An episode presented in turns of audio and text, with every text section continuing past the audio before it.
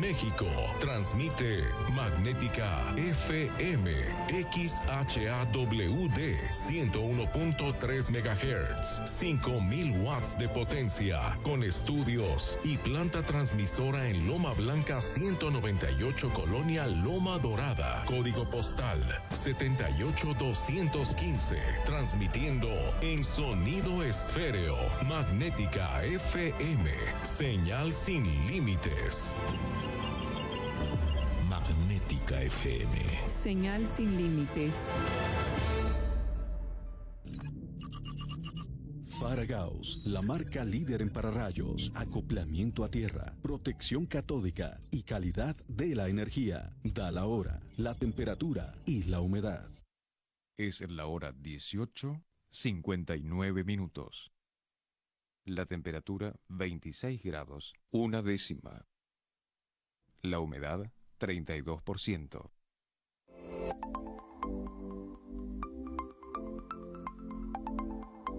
Hola, soy Arduina, Inteligencia Artificial. Recibo tus comentarios y preguntas por WhatsApp a los teléfonos 444-265-0043 y el 444-265-5964. Fuera de México, agrega más 52. Te saluda Arduina.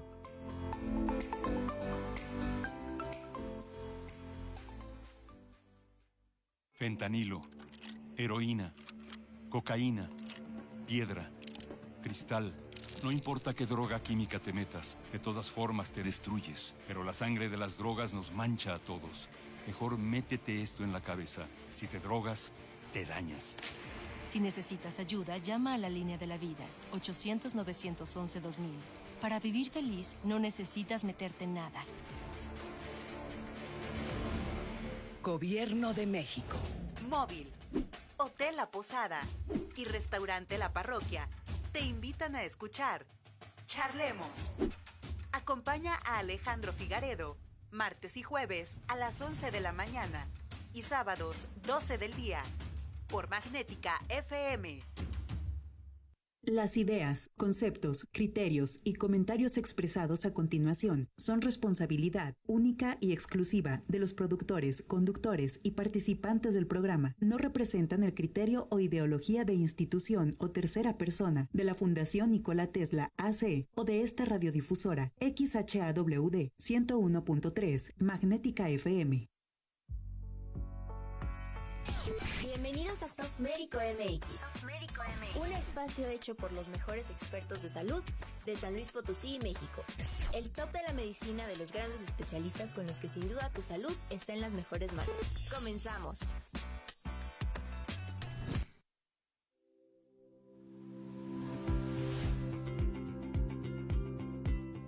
¿Qué tal? Muy buenas tardes. Bienvenidos todos a un programa más de Top Médico MX los miércoles de 7 a 8 de la tarde por la estación magnética 101.3. Estamos en San Luis Potosí, capital. Y en esta hora vamos a, tomar algunos temas extremadamente interesantes, importantes para la salud de los potosinos mexicanos y todo el mundo. Antes de ir directo, con, nuestros, invitados, que tengo el, tengo el honor de tener un par de cardiólogos excelentes aquí en San Luis Potosí, por ahí me encontré unas cifras que se las quiero pasar para que tomemos conciencia de qué es lo que pasa en nuestro cuerpo. Son números que son alarmantes y a ver, eso nos hace despertar un poco. Vamos a hablar un poquito, un minuto nada más acerca del infarto cerebral, porque esto va muy relacionado al infarto cardíaco. ¿Saben ustedes que cada 40 segundos una persona tiene un infarto cerebral? Y que cada 3.5 minutos alguien muere por un infarto cerebral. ¿Saben ustedes que en México alrededor de 800 mil personas tienen un infarto cerebral y tres cuartas partes de esos van a tener otro infarto cerebral? Cerca de 200 mil pacientes con infartos cerebrales, uno en cada cuatro ya tuvo un infarto cerebral y nunca, y nunca supo. Son cifras alarmantes. Eh, la mejor medicina es prevenir la enfermedad. Y eso lo puse como introducción porque la causa número uno de mucha comorbilidad y mucha morbimortalidad eh, en, nuestra, en nuestra salud es relacionado con el, con el corazón y con el sistema cardiovascular. El día de hoy tengo dos excelentes cardiólogos que, que me acompañan.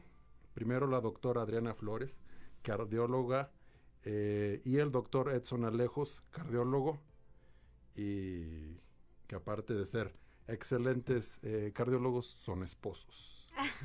Entonces, este, la dinámica, al, rato ya que agarremos un poquito más de confianza, este, les voy a preguntar ahí cosas de la familia y la dinámica, qué le hacen cuando a los dos les llaman al mismo tiempo. Pero primero, obviamente, las damas primero. Adriana, muy buenas tardes, gracias por estar aquí. Hola Leo, buenas noches, muchas gracias, gracias por la bienvenida. Este, sí, yo soy la doctora Adriana Flores, soy cardióloga, eh, tengo una alta especialidad en, ecocardiografía. Eh, me gradué del Instituto Nacional de Cardiología. A ver, este, vámonos un poquito atrás. Me encantó que empezaste a presentarte universidad, residencia, fellowship. veme platicando tu trayectoria hasta este momento. Con mucho gusto, Leo. Eh, bueno, yo, yo soy eh, egresada aquí de la Facultad de San Luis Potosí. Hice mi primera especialidad de medicina interna en el Hospital Central, que todos los potosinos lo conocen.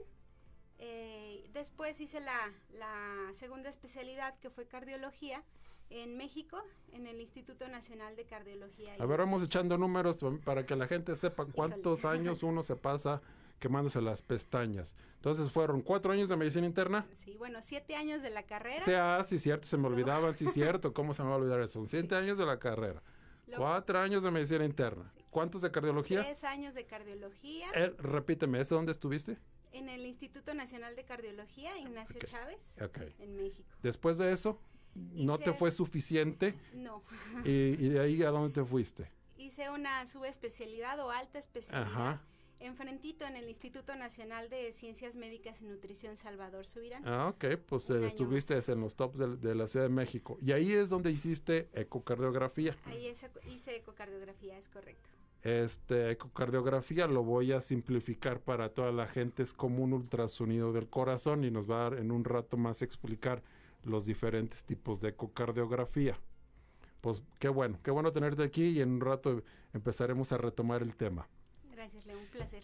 Y con nosotros también está el doctor Edson Alejos, eh, cardiólogo intervencionista. Buenas tardes, ¿cómo estás, Edson? ¿Qué tal, Leo? Muchas, muchas gracias. Este, muy, muy contento de estar aquí con, con ustedes y de platicarles temas importantes y también un poquito de nuestra trayectoria. Excelente. Este, a ver, platícanos tu trayectoria, de dónde eres, dónde estudiaste, por dónde has este, andado dando lata. Ok, pues muy parecido a la doctora. Eh, también estudié la Facultad de Medicina aquí San Luis Potosí, de la Autónoma, siete años también. Después hice la especialidad de medicina interna en el Hospital Central eh, Ignacio Morones Prieto, famoso Hospital Central. Cuatro años de medicina interna ahí. Después viajamos a la Ciudad de México, al Instituto Nacional de Cardiología. Cuando dices viajamos, ya ibas con Adriana. Ya. Vámonos, entonces ya hay también historia ahí, ok. Desde medicina interna. Desde medicina interna. Ajá. Entonces nos fuimos juntos a la Ciudad de México, al, al Instituto Nacional de Cardiología Ignacio Chávez. Tres años estuvimos allá haciendo cardiología. Ok. Eh, al terminar, eh, nos fuimos a la ciudad de Monterrey, al Hospital de Alta Especialidad en Cardiología número 34. Ok. Allá hice dos años de hemodinamia y cardiología intervencionista. Ok. Y en el transcurso de esto también estuvimos en, en España, estuvimos algunos meses en Zaragoza y en Málaga. Ok. Eh, haciendo algunos este, rotaciones por allá también aprendiendo un poquito. Y pues sí, la carrera, como tú dices, son, creo que son 16 años desde que empezamos la Facultad de Medicina hasta que nos graduamos por fin. Entonces sí es, es una gran... Sí, es, es, un, es, un, gran tramo. Es un gran tramo. Bueno, este, vamos a entrar un poquito primero, eh, me gusta eh, empezar con los factores de riesgo, luego hablamos un poquito de las enfermedades y el último el tratamiento. Entonces, este, para toda la audiencia, vamos a platicar un poquito acerca de los factores de riesgo que la mayoría ya lo sabe hay factores de riesgo que se pueden modificar, que nosotros podemos hacer algo para modificarlos. Hay factores de riesgo que no se pueden modificar y que tenemos que de alguna u otra manera lidiar con ellos. Eh, le voy a dar la palabra a Adriana. Adriana, platícanos en general los factores de riesgo para un infarto cardíaco, que son exactamente los mismos que un infarto cerebral. Entonces, aquella gente que, que, ponga atención eh, va a poder prevenir tanto uno como el otro. Entonces, platícanos. Claro, pues mira, los, los más fuertes, los más frecuentes que se relacionan con, con, mucha, con mucha intensidad, definitivamente es el tabaquismo, eh, la diabetes, la hipertensión arterial, eh, la obesidad y yo creo que el sedentarismo, ¿no? Entonces, estos cinco factores están prácticamente en el 90% de los casos, tanto de infarto cerebral como infarto cardíaco, implicados, ¿no? De alguna u otra manera.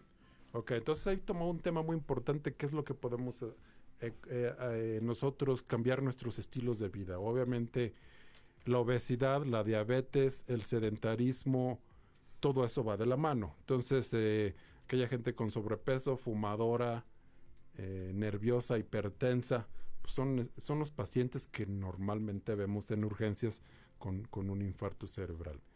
Eh, acaba de unirse con nosotros, compañero en cabina, doctor Ricardo Allende, cardiólogo inter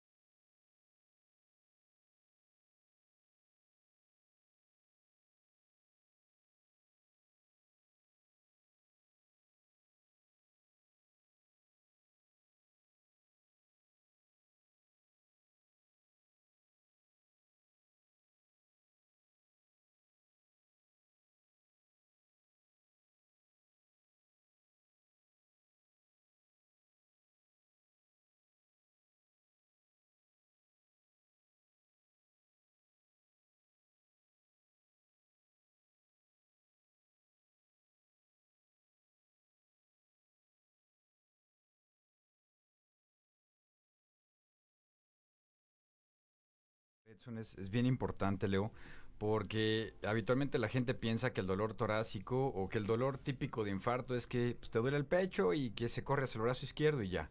Pero ya como mencionó, pues se corre hacia la espalda, hacia la quijada y otros puntos que muchas veces pensarías que no es importante. Lo hemos visto muchísimo en la consulta, tanto Adriana como Edson me van a, a, desmentir de que llega y a lo mejor ya lo vio el gastroenterólogo, ya lo vio medio mundo, le dieron muchísimo tratamiento resulta que, que, te llega la semana y ya a la hora de que nosotros tratamos de hacer algo por el paciente, pues es demasiado tarde. Y por el otro lado, también en lo del paciente diabético, considerando que en México tenemos una carga altísima para diabetes debido a que están tome y tome refresco todo el tiempo, este, pues realmente eh, bueno, y, en fin, la mala dieta, 30% de nuestra población es diabético, entonces eh, pueden presentar ahí síntomas ocultos, entonces es importante también considerarlo. La edad, Adriana, te voy a dar esta pregunta. La edad que normalmente un paciente tiene un infarto cardíaco, ¿entre qué edades son? Normalmente el, el paciente típico. Sí, mira, podríamos decir que se encuentra entre los 50 y los 70 años. Ahora, eh, puede presentarse sin duda en pacientes mucho más jóvenes, ¿no? Los hemos, cada vez es más frecuente eh, encontrar pacientes eh, claramente infartados antes de los 40 años, ¿no? Entonces, pero diría que la edad de presentación son los 60 años. ¿Hay infarto cardíaco en niños? Sí, sí, sí puede haber, claro. Hay unas enfermedades eh, asociadas, Kawasaki, eh, enfermedades raras. En realidad es, raro encontrarlo en, los niños, pero sí, sí, sí es, es puede pasar. Ok. Este, bueno, eh, yo creo que vamos a ir a un corte comercial en, en, un minuto. Y antes de, de irnos al corte comercial, le quisiera recordar a la audiencia los teléfonos aquí en cabina para que eh, nos manden preguntas. Aún tenemos 40 minutos al aire. Eh, vamos a, tomar unos temas importantísimos acerca de, problemas cardíacos. Eh, los teléfonos en cabina para que nos, nos llamen. Aquí, este número que les voy a dar es el número de WhatsApp, es el 44 42 56 06 78. Se lo repito, 44 42 560678 y el número directo es 128 83 84. Se lo repito, 128 83 84. El día de hoy tengo la oportunidad de estar con dos cardiólogos eh, entrevistándolos, mi colega Ricardo Allende, también cardiólogo. Entonces es que no se despeguen y en un momento regresamos.